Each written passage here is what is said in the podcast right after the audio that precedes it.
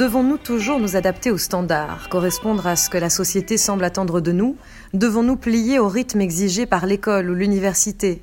Est-ce que si je réponds positivement à ces questions, je serai heureux? Les réponses de Gabriel, 23 ans, ne manquent pas de nuances. L'avenir commence demain. Ce titre, celui d'un roman du célèbre Isaac Asimov, rend sans doute compte qu'il ne tient qu'à nous de modeler notre avenir.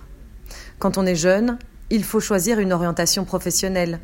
À notre époque, on s'oriente souvent vers des études supérieures. Moi, j'ai commencé mes études par un bachelier en droit et me suis vite rendu compte que ça ne me convenait pas. La très grande rigueur de travail, je n'y étais aucunement préparée. Tout compte fait, je me rends compte que je n'étais formée ni renseignée sur ce monde. Lent et calme, autant dans mes gestes que dans ma réflexion, j'ai remarqué que c'était en contradiction avec le droit, avec le monde universitaire en général. J'aime prendre le temps de vivre, étudier sans relâche, se vouer corps et âme à une tâche dont on ne sait pas si elle sera fructueuse, est à l'opposé, aux antipodes de ce que je suis. S'adapter ou être brisé. Cette surchauffe, elle se ressent aussi dans les relations entre étudiants et étudiantes. On tisse des liens, mais ces liens ne sont que la conséquence de nos études. Au fil de mon année de droit, j'ai fini par m'isoler. Je ne me sentais plus en phase avec la majorité des étudiants et des étudiantes. J'avais l'impression que tout le monde se conformait à la lettre aux instructions données par les professeurs. Mes interactions avec le reste du monde étaient de plus en plus restreintes, jusqu'à ne plus aller du tout suivre les cours. Pendant un moment, j'ai tellement angoissé que je suis tombée malade. Peut-être que je me conditionnais ainsi à ne plus suivre les cours, ou peut-être que mon corps, habitué à vivre lentement, ne pouvait plus suivre le rythme. Je pense que mon comportement général ne se prêtait pas à l'ambiance qui régnait dans ces salles de cours, ces amphithéâtres. J'avais l'impression que les gens avaient un mode de vie bien supérieur au mien en termes de productivité. Ce cours de 300 pages à étudier en moins de deux semaines, mais quelle horreur Je n'aurais jamais le temps et hors de question de me dépêcher. Le décalage était bel et bien présent. Moi, je respectais mon rythme, ce qui impliquait de rendre des travaux en retard, de ne pas avoir étudié la quantité suffisante pour un examen, d'arriver en retard à un cours, voire de ne pas y aller du tout. Au terme de cette année-là, j'ai décidé de me ressourcer, de voir si l'image de l'étudiant dysfonctionnel à laquelle je m'étais identifiée était forcément vraie.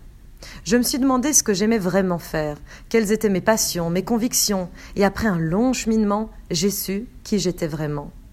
J'ai changé d'études. Du droit, je suis passée à la sociologie.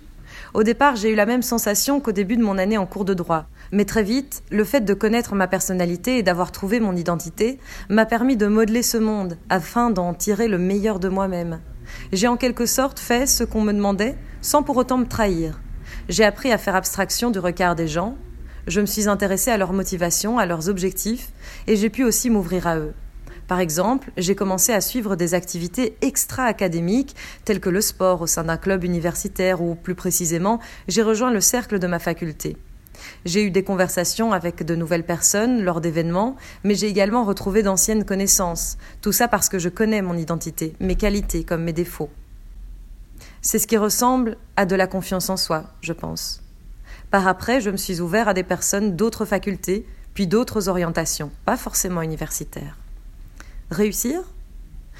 D'ailleurs, pas besoin de faire des études supérieures pour réussir. Se définir par rapport à notre orientation professionnelle n'est pas une obligation. Ma personnalité ne doit pas correspondre au milieu dans lequel je suis. La peur de décevoir ne doit pas freiner nos projets. Au terme du parcours, c'est moi que je décevrai si je ne suis pas mes convictions. Toutes ces expériences m'ont permis de comprendre mon identité et ce que je peux faire. Je fais ce que j'aime, je réussis, mais à mon rythme. C'est ce dysfonctionnement propre à chacun qui me rend paradoxalement capable de trouver mon utilité ici-bas. En d'autres termes, restez vrai